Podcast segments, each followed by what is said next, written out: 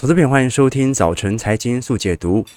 现在是台北时间二零二二年五月十二号礼拜四早上八点三十一分，大家早上好，我是廷浩。每天早上开盘前半小时，我们在这边陪伴着各位一起解读国际财经新闻时事的变化。好，昨天礼拜三，美国四月份的消费者物价指数 CPI 正式出炉了，这一次年增率是八点三个 percent 啊，那三月份是八点五啦，所以相对于三月份哦，这一次四月份的 CPI 的确有稍微哦增长力度放缓的迹象在，不过市场的预期值是八点一哦。所以仍然通膨的情形比市场想象的还要来得严重哦。那也由于这样的一个消息，导致昨天美债殖利率啊再度的上升，掼破了三个 percent 哦。所以市场的紧缩预期再度的拉高。我们看得到昨天啊，苹果股价跌了五个 percent 哦。啊，这个 Coinbase 哦，做比特币交易所了，跌了二十六 percent 哦。特斯拉跌了八 percent 哦。包括昨天四大指数是全面重挫，尤其集中在科技股所形成的卖压。那其实这一次 CPI 哦。呃，之所以相对于三月份放缓呢、很明显的，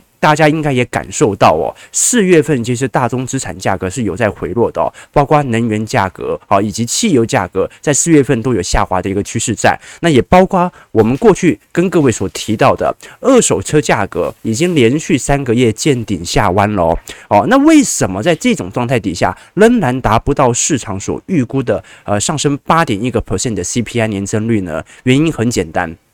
我们从细项来做观察啊，好，这张图表示美国 CPI 啊。各个因子部门目前造成通膨比例的一个变化，那我们其实看得很清楚哦。目前哦，很明显能源价格，对于通膨效果是有下压趋势在的哦，灰色的区块哦。那你包括食品价格，其实食品价格哦，虽然同比涨幅来看，它是一九八一年来的最大，但是它的涨幅似乎也有所在收敛的一个迹象在哦。我们现在看到四月份哦，还在创高的食品价格，只剩下部分的。啊、这个主要食品啊，比如说鸡肉哦、海鲜、婴儿食品。那婴儿食品是因为美国现在爆发内部的婴儿用品哦、奶粉哦，可能是有含量超标的一个情形，以及部分的预制沙拉，目前价格是创下历史新高，但是涨幅是正在缩小当中哦。而我们看到，其实很明显正在做增长力度拉抬的是蓝色线的区块。哦，就是服务部门哦，也就是说，现在哦，造成通膨在四月份持续超乎市场预期的元凶，来自于部分服务业所使用的相关产品，比如说。电力价格啊，目前美国的电力哦，相比去年上升了十三点七个 percent 哦，零八年以来的最高涨幅。机票价格也涨了一成八，创历史记录哦。那包括租金价格、酒店价格也连续三个月持续上涨零点五个 percent 哦。所以我们看到一个最明显的变化，为什么服务部门会如此增高的速度这么快，而且几乎不会因为大宗资产的下跌而开始走低？一个最直观的原因就是因为服务部门。包含着工资，呃，各位应该还记得，我记得是礼拜一还是礼拜二啊？我们跟各位在呃预判这一次的通膨力度之前啊，就有跟各位提到过这一次工资部门的重要性。为什么？因为很有可能通膨居高不下的原因，就是因为工资水平无法下滑。我们过去有跟各位介绍过这张图哦，黄色线是美国的劳动参与率哦，在三月份的时候见顶下弯哦，而最高哦曾经来到六十三点五，现在大概在六十二点二五左右做徘徊，也就代表着美国有大量的人他没有回到就业市场当中。好，那之所以没有回去。啊，一方面啊，是因为新冠疫情带走了他的生命；另外一方面呢，是因为新冠疫情改变了整个就业环境，很多人选择提前退休，毕竟资产价格都已经翻倍了嘛。所以在这种状态底下，由于大幅度的缺乏劳动力啊。导致工资水平大幅的上升，而我们过去又跟各位提到哦，哇，这个原物料价格，终端需求啊，终端的产品啊，它会反映原物料价格的变化啊。如果真的跌得很凶，那汽油价格一定会调价，迟早的事情嘛啊。那包括一些呃跟农业用品啊或者食品啊有高度相关的这些产品，它都会随着原物料价格的走高走低而顺势的调涨调降。目前的终端需求商品的这个需需求产品的一个价格，但是工资水平无法调降啊，因为受到工会和法律的一个监管。好，所以在这种情况底下，反而造成四月份通膨居高不下的原因，是因为工资涨上去，它没办法像原油一样跌下来哦。好，那这是一个无解的问题，因为不管怎么样，它都不会跌的，所以你只能借由打击需求面，直接让企业。不招工了，直接让企业对需求、对劳动力的需求能够减缓，这种方式才能够降缓通膨。好，所以各位就理解了，你如果要让通膨降温。经济也一定要降温，你要让企业不要招这么多的工哦。所以我们看到昨天啊，拜登哦啊祭出了一道相关性的谈话啊。这一次拜登表示，很有可能啊，在未来。啊，大概在二季末到三季初的时候，我会正式的取消在过去三年内啊，对于中国进口商品征收的部分关税，以帮助目前美国不断上涨的消费者价格哦。那其实我们过去也跟各位做过追踪了，其实美国关税哦，呃，相对来看，从一八年的美中贸易战啊，到目前为止啊，还是有非常多的产品啊，仍然在课征当中，并没有因为拜登的上台而取消关税哦。你包括我们过去曾经跟各位所提到的，像一些化学品、钢铁啊、啊电子产品呐，哦，那更不用说，现在完全封锁的是晶片相关哦。那包括现在我们所看到的部分农产品，像是大豆、农产品、水产品哦，目前的课征税率大概都在二十五趴左右哦，以及部分的啊，你像是呃中国的报复性关税啊，啊，你包括家具啊、手提包啊、木制品啊、啊汽车轮胎啊，哦，目前中国也是反向向美国征收关税的，哦，在种种产品啊。互相啊，课征关税底下形成的就是消费者物价的抬升。那中国现在没有消费者物价呃这呃物消费者物价指数通膨的问题啊，原因很简单，因为中国现在内部通缩啊，哈，各位了解啊，现在中国内部的 CPI 哦。啊，还勉强还守在一个 percent 左右，所以造成目前中国根本就不担心啊，这个海外的通膨所导入中国的问题哦，中国只怕没通膨，而美国呢是目前通膨太高，必须要加速打压的一个原因哦，所以未来在二三季度有没有可能因为这几项消息正式的法案或者行政命令的出炉？导致了现在我们所看到整个美国通膨率啊，在二三季度加速下滑的一个现象哦。好，那不只是美国方面啦，哦，现在欧洲方面啊也很焦灼，因为我们都很清楚，在过去一段时间呢，由于乌俄冲突的暂缓，能源价格在四月份到五月初是正在高速走跌的。大家如果有空可以回去看一下贵金属价格哦，现在贵金属价格跌得很重哦，跌得很重哦，不管是铜价、铝价。镍价啊都在高速回落当中，那你包括部分的能源产品，包括石油和天然气也也都在回档。不过昨天传出一项消息哦，啊这一次欧洲的能源呢，很有可能在天然气上会完全的断供哦。这一次断供哦，是因为在乌克兰内部哦，相关的天然气管线啊，已经正式的啊遭遇到啊部分的因为武装冲突所形成的冲击，使得乌克兰必须被迫啊停止。这个供应到西欧国家或者我们讲啊东欧国家的一些相关的天然气管线哦哦，那其实各位要很清楚知道哦，虽然乌俄在打仗，可是乌克兰呃这个俄罗斯输往乌克兰的管线到现在还没停哦，哈哈，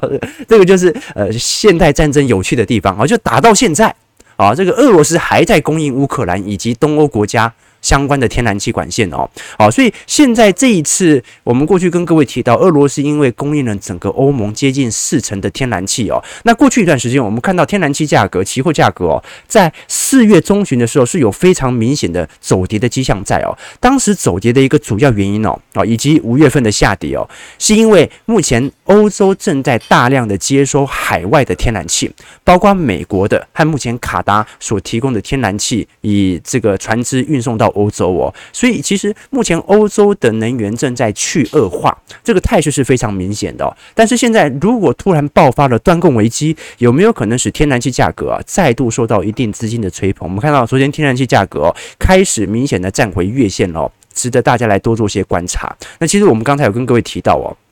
目前美国内部最大的名义上的冲突啊，尤其针对通膨问题啊，是奶粉的问题。那奶粉并不是缺料。啊，或者说目前爆发了供应链的问题哦，因为不目前来看哦，美国的奶粉供应商哦，雅培公司哦，现在在客户的投诉当中啊，奶粉有细菌超标的问题，所以他在二月份到四月份啊，大量的召回婴儿配方奶粉哦，那因为它基本上哦，占了整个美国的市场份额有接近四成，所以我们看到哦，在过去一段时间，其实奶粉价格持续的走高，现在哦。由于现在我们所看到美国部分的商品已经有缺奶粉的现象在，短期内奶粉价格可能会持续的走高哦，所以我们看到大宗资产哦，从今年三月到四月啊走高之后，陆续都在回落，不管是纯能源、天然气啦。啊，这个液化石油气啦，还是能源直接石油价格，或者是贵金属价格都在回跌，但是食品价格还在高位盘旋，它就是跌不下来哦。好，原因很简单哦，因为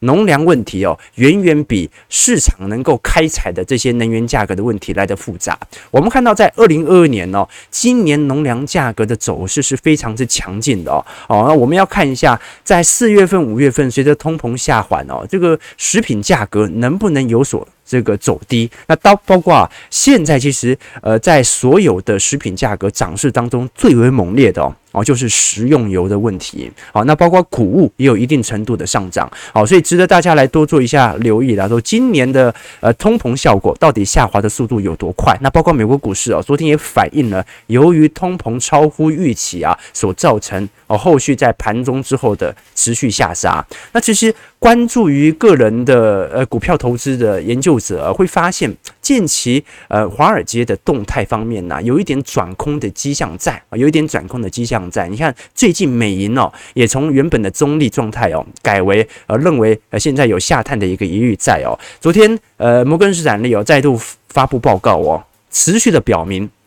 认为任何的反弹就是出清的时候，任何的反弹就是停损的时候哦。好，这次我们看到哦，摩根士丹利哦认为的确现在下跌的幅度很快，但是还从 RSI 值来看，并没有到达一个明显的啊卖出区间。而德国德意志银行哦，昨天发布了一篇报告，我觉得特别有趣，可以值得大家来多做些借鉴啊。德意志银行哦，它应该是在欧系银行当中哦。呃，应该是最为呃空头的一家银行。那我们看到它针对目前美国股市标普五百指数的看法啊，从几个层面来看，他认为哦，远远没有达到跌幅已到满足点的迹象在。我们一一来看哦，比如说第一项哦，是 S M P Peak to Trough Decline 哦，讲的就是呃，如果我们从标准的熊市来做观察，你至少跌幅要超过两成才叫熊市吧。可是到二零二二年现在哦，标普五百指数也才跌十五趴，所以还没有进入到熊市哦。至于过去平均进入到熊市的区间呢，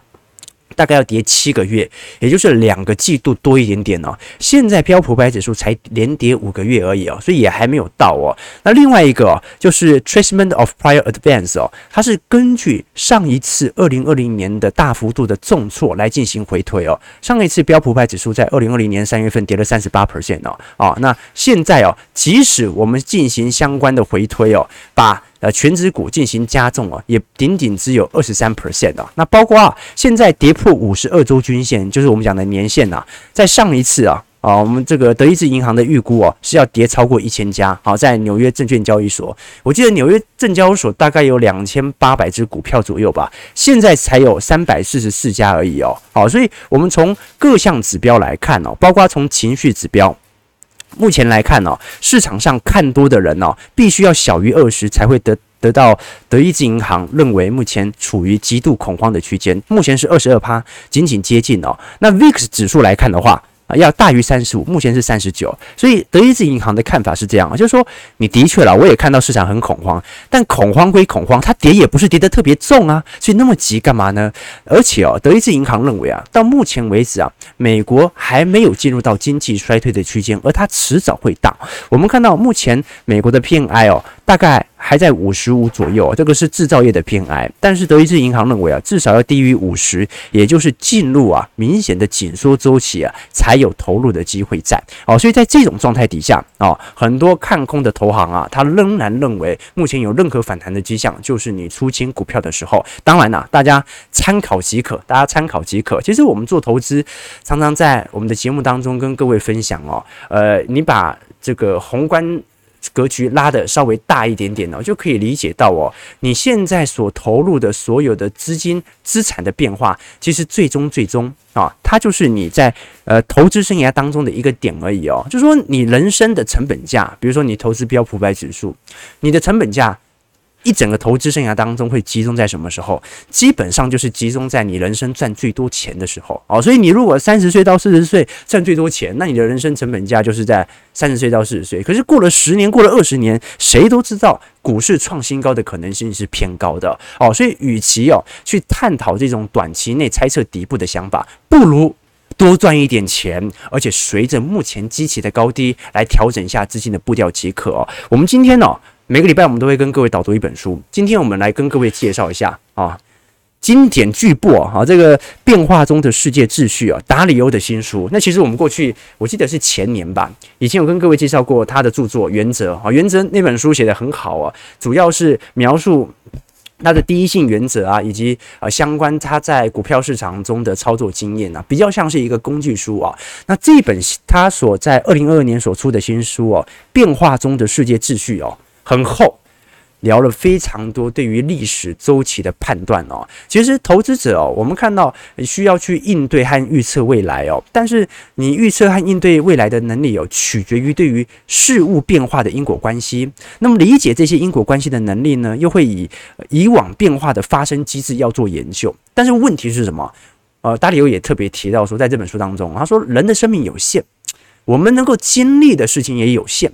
有限的经验很大程度上限制了我们的认知。比如说，他在书中当中曾经就举到一个例子，他说，在一九七一年哦，当时呃尼克森啊宣布美元和黄金脱钩嘛，那达里欧就认为啊，第二天股市会暴跌。啊，因为美元脱钩了嘛，美元等于是呃货币明显超发了才要脱钩啊。结果他万万没有想到，第二天股市反而大涨。那这种现象让达里欧极为震惊。他研究历史才发现啊，历史上许多货币贬值啊，对于股市都产生了类似的影响啊。就是说他当时也认为，美元如果大幅度升值，才对美元资产有青睐啊。那美元跟黄金脱钩，就代表美元不值钱嘛，美元应该会暴贬，但是反而股市会大涨哦。所以达里欧马上就认识到。一个事实就是，我们每个人只能经历历史的一小部分，就像是蚂蚁一样哦，在短暂的生命当中啊，你只能全神贯注的去搬那个面包屑而已哦，却无暇于拓宽视野，发现事情真正的宏观规律和周期。所以，达里欧曾经在一九八零年代当时的南美债务危机当中啊，也受到非常大的损失。纯粹他认为他会错的原因就在于他看得太短了，他去赌那个。短的历史曾经发生的周期的事件，好，比如说当总统被刺杀的隔天，股市会大涨还是大跌？他用这种很局部性、短时间的事情来进行历史回推，那么错的几率就很高。那最不容易错的是什么？最不容易错的就是以五百年、以一千年作为历史的周期来进行衡量。到底现在处不处于历史周期的低点？如果处于，他就会进行资金的投入。好，所以达里欧哦，虽然他自己没有讲说他是景气投资者，但是所有人都知道，他跟啊霍德华马克思一样哦，都是标准的景气周期投资者。他的资金的建仓步调取决于整个大周期的循环。好，所以我们今天一样会提供两位抽书名额，待会提供给观众朋友。如果你喜欢这本书的话，也欢迎各位好，可以在我们的啊、这个。这个平台底下啊，来进行留言啊，记得在直播结束之后啊，到时候小编才能够回回应你哦。OK，好，那我们继续往下看一下美国股市四大指数的变化。道琼工业指数下跌三百二十六点，一点零二 percent，收在三万一千八百三十四点，破前低了。标普牌指数下跌六十五点，一点六五 percent，收在三千九百五十三点，一样是破前低。纳指下跌三百七十三点，三点一八 percent，收在一万一千三百六十四点啊，再度破前低。好，所以昨天四大指数基本上完全破了啦。哦费半昨天跌最凶哦，啊，下跌八十八点，三点零四 percent，收在两千八百一十一点哦，啊，不过费半因为前波拉的比较低了哦，所以现在才刚刚破前低而已哦，要不然其实四大指数目前啊的确都走入一个明显的空头区间啦，这个标普和道琼哦啊走入熊是应该也是迟早的事情呐。其实我们跟过去跟投资朋友聊到，你看现在的网友啊在里面留言，全部都是。到公园对不对哈？其实赚钱投资就是这样啊，好，就是呃，你赚钱了，你也不能跟别人说啊，那人家会嫉妒你嘛，哈，你赔钱了，你也不能跟别人说啊，人家会瞧不起你啊，觉得你去搞股票市场这种不正经的东西，对不对啊？所以每个人呢，基本上哦，在投资路上都是孤单的哦，所以也欢迎各位啊，如果呃可以召集到更多的人加入我们财经号角的行列。我们就一起前进吧。投资路上就是这样子的哈，所以我很不喜欢去呃故意跟我的亲朋好友去分享我在投资上的经历，就是这样子哦。为什么？那你赚了钱，他就想跟你借啊，对不对？你赔了钱，他就啊。不正经的人啊，对，就是这样子啊，所以啊，也欢迎各位，如果有更多的兴趣，也可以参考一下我们财经号角的会员系统啊，里头当中哦，除了每个季度会有我们听友会相关针对下一季资产行情推演，也会有我个人资产操作部位的一个变化，同时也会有一些宏观报告，有一些专题影片以及基础的财经系列课程哦。好，那昨天值得关注的是哦，台积电 ADR 跌了一点一 percent 啊，跌幅稍微相对于费半其他成分股来看是蛮低的哦。好，但昨天值得观察的一档股票哦，是 Amazon。我们观察 Amazon 啊，在过去呃权值股当中啊，它的涨势其实在二零二一年表现也算是蛮亮丽的哦。只不过我们从目前的数据来进行观察，各位会发现一个有趣的迹象，那就是亚马逊啊已经完全吞噬掉过去一年二零二一年以及二零二零年以来本轮牛市的所有涨势的哦。我们来做一下科技全指股的绩效回推哦。这张图表是从二零二零年初当时的高点啊，从二月份一路回推到现在，呃，五大科技权值股的一个绩效。我们看到苹果到目前为止哦，涨幅哦仍然相对于二零二零年仍然有九成的涨幅哦。Google 有五成，微软有四成三哦。那尖牙五股指数哦是二十一个 percent 哦。但是我们看到 Amazon 哦，它已经打平了，它已经打平了。也就是说，过去从二零二零年开启的牛市以来，亚马逊。等于是一场空，那有没有不只是一场空，是一场地狱的？有，脸书啊，目前相对于二零二零年初还跌了九个 percent 哦，网飞甚至相对于二零二零年初已经跌了五成四了。好，所以科技股啊跌到这种位阶哦，大家是值得多做一些关注的。就是说，如果联总会现在的资产负债表啊啊比二零二零年的水准还是高这么多，但是有些科技股居然跌到二零二零年货币宽松以前的水位了。是不是有一点超跌的现象在呢？值得大家来多做一些关注哦。那另外一个值得大家关注的消息哦，是美国的芯片大厂格罗方德，最近所公布相关的法说以及财报，我们看到第一季的利润和毛利润率哦，都创下了历史新高，而且哦，而且现在预估第二季和第三季的财测，仍然会持续的大幅拉升当中。所以，我们看到，因为格罗方德应该已经算是美国的。这个晶圆代工产业当中哦，表现的应该是最为亮丽的一家晶片股了。那跟台积电近期的宣布在二零二三年调涨价格，其实是可以互相这个呼应的哦。我们看到，如果是从成熟制程的产能来做观察来看的话，因为格罗方德目前哦在先进制程上仍然是相对于台积电有明显落后的一个迹象在。但是如果我们以二十二到二十八以成熟制程来进行回推，各位会发现哦，目前现在全球产量最大的应该还是台积电啊，每个月十八到十九万片，而且仍然在扩厂当中哦。联电是五点五到六万片，那第三名就是美国的格罗方德，格罗方德了，有四点五到五万片哦。那预估到二零二四年呢，基本上包括台积电、联电和格罗方德哦，在产能上，尤其是成熟制程产能，都会持续的增加当中哦，所以值得大家来多做一些留意哦。就是说，我们一直说啊，这个供需反转点，供需反转点要出现，大摩每天都在讲，但是到目前为止，我们还是从财测以及对于未来的景气方向当中啊，几乎找不到任何呃晶片供需反转点转变的那个线索，值得大家来多做一些留意哦。好，我们看一下台北股市在昨天的表现。啊，台股昨天失守万六了，电子股明显所受到的承压比较大啊。呃，应该讲盘中失守万六了，尾盘是有站回到一万六千零六点啊。但是今天一定破了哈，因为昨天昨天费半大跌嘛，好，昨天费半大跌，昨天加权指数跌了五十五点哦，基本上啊也这个。如果我们以收盘价来做观察的话，这台北股市也创了一年收盘的新低了哦。昨天成交值哦，其实也没有特别多啊，仅仅只有两千零六十二亿哦，而且外资已经连续四天进行卖超了。我们观察一下外资所卖超的个股当中哦，像是群创、长荣航、中钢、新光金、元大金、开发金、富邦金、长荣、台新金、国泰金哦，昨天金融股卖压是很沉重的哦。除了流动性比较好、比较容易卖之外哦，金融股过去的基期也涨高哦。你如果外资要要去卖电子股哦，他可能快要碰到自己的成本价，对吧？所以他只好去卖那些基期，尤其是散户当时接盘意愿比较猛烈的金融股哦。那现在外资主要是针对航运和金融股啊进行中长期的大幅的提款哦啊，但是如果我们值得观察的是，外资昨天在买超当中哦，元大沪深三百正二哦，诶，买超幅度反而是最大的哦，诶，值得大家来多做一些留意哦，因为今年以来哦，上证指数也重挫十六个 percent 了，这跌幅比。呃，台北股市还要来得重哦，那其实更不用说，在过去一段时间啊，上证指数在本轮牛市以来几乎没怎么涨过啊，顶多在二零二零年初到二零二一年呐、曾经有一波比较亮丽的涨幅。但是我们看到，上证虽然本波乖离拉得也很大，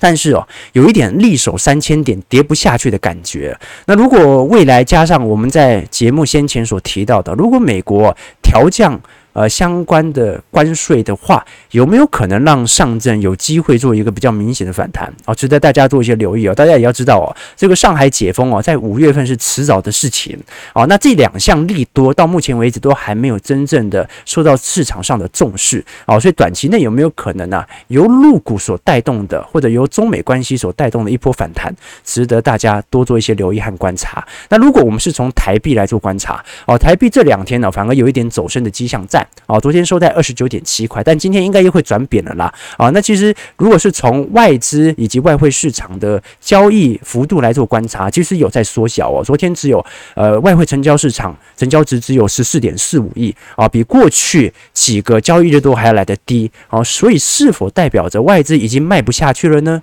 值得大家来多做一些留意和观察了。其实周期投资就是这样子了啊，就是说我们永远都是选择在市场上相对比较恐惧啊、相对比较害怕的时候啊，再来进行相关的资产考虑进行买入哦。昨天我看到一则新闻，我觉得蛮有趣的，跟投资朋友分享一下。啊，昨天有一家公司啊叫悦城哦啊，进行公司的处分哦。那我们看到这次它的处分金额啊啊是处分损失有八千九百万。啊，这个台币哦，那你看到他处分一共是六十万台积电的股票啊，所以很有趣的一个情况哦。如果按照他的处分金额，然后包括用现在的五百零六块进行回推哦，他买台积电哦，是买在六百五十四块哦。啊，所以这个很有趣的一个现象，很有趣的一个现象在啊，很少看到公司居然会在这种时间点啊进行处分啊，景气在下行啊，所以可可能是公司真的很缺钱吧啊，但我觉得值得大家来多做一些留意和观察啦。那其实近期航运股虽然所受到的卖压来的比较猛烈哦，但是如果你是以散装，尤其是波罗的海。指数 BDI 来做观察的话，最近上涨幅度是蛮明显的哦。啊，这个海峡型呃这个运价指数啊，今年以来已经上涨五成喽，五月以来上涨了六成二哦。那很有可能是因为中国最近钢铁厂啊准备为解封来做准备，之前因为封城嘛，封城它它突然就涨不动了，就完全停摆了。那你也你也因为大规模的封城啊，进入了相关的经济的困境哦。那最近哦，最近哦啊，如果真的要解封了哦，是不是由于 B D I？的价格的上涨哦，暗示着目前未来中国的解封准备，值得大家来多做一些留意和观察了。好了，我们今天新闻量哦，也硬是赶了很多了哈，但是今天还是要来跟各位推书嘛，哦，所以今天特别来跟各位介绍这本哦，《变化中的世界秩序》哦，达里欧的新书。所以我建议投资朋友啊，如果还没有看过他的第一本著作《原则》的话啊，当时我买《原则》买的是那个这个精装版哦。很厚的版哦，啊，因为觉得是经典著作嘛，哦，结果我发现哦，那翻译的其实翻译的不错，就看得很快。那有些那种外国翻译的书啊，看很久，你知道吗？就是翻译的不是特别好，但我觉得这这两本书其实翻译的还不错，就讲得很直白，也有可能达里欧想要表现的相关的投资概念也很直白，所以这本书哦，其实贯穿主线是什么？就是大周期。这个理论呢，主要包含着呃生命周期啊，人生的周期，包含着股价的周期，信贷的周期。产业的周期、存货的周期哦，其实你会发现哦，历史的周期就像潮水一样起起落落，很难改变或者对抗。你一旦这些周期哦往一个方向移动啊，它通常要好久好久才会有明显的转变。那典型的大周期哦，达里欧认为有三种阶段：第一种是上升阶段，第二种是顶部阶段，第三种是下跌阶段。那不只是股票。帝国的王朝和典型的大周期当中，它都有崛起和衰退的一个迹象在。所以以前很多投资朋友哦，呃，在这个询问巴菲特的对于美国股市啊是否有幸存者偏误的时候，他都承认有。什么意思啊？就人家会问说啊，巴菲特，如果你是出生在中国，你觉得你的价值投资能够成功吗？哦，那巴菲特就说：“你说的对，我认为我目前的资产啊，很大程度跟美国在过去一两百年的繁荣是息息相关的。哦，所以哦，连巴菲特大家都承认。”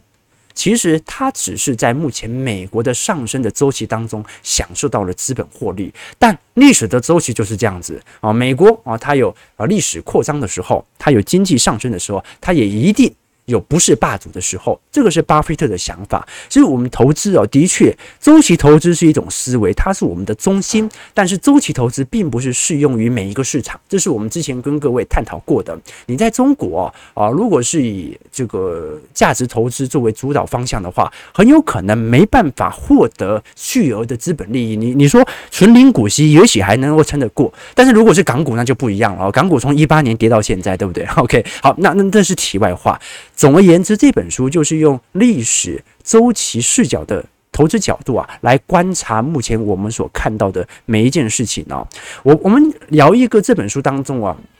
特别聊到达里欧认为美中关系的一个变化在哦。其实在这本书当中哦，呃，应该最有趣的，我认为就是达里欧啊，他用自己的角度分析模型来分析中美两国呃各自大周期所处位置的一个分析哦。OK。我我刚才好像有讲错，第一性原理那是马斯克啊，这个这个打理由的原则哦，他讲的是那种啊极端的打分技术啊，这个突然记错了，那是网友有提醒我，我想起来了啊，第一性原则是马斯克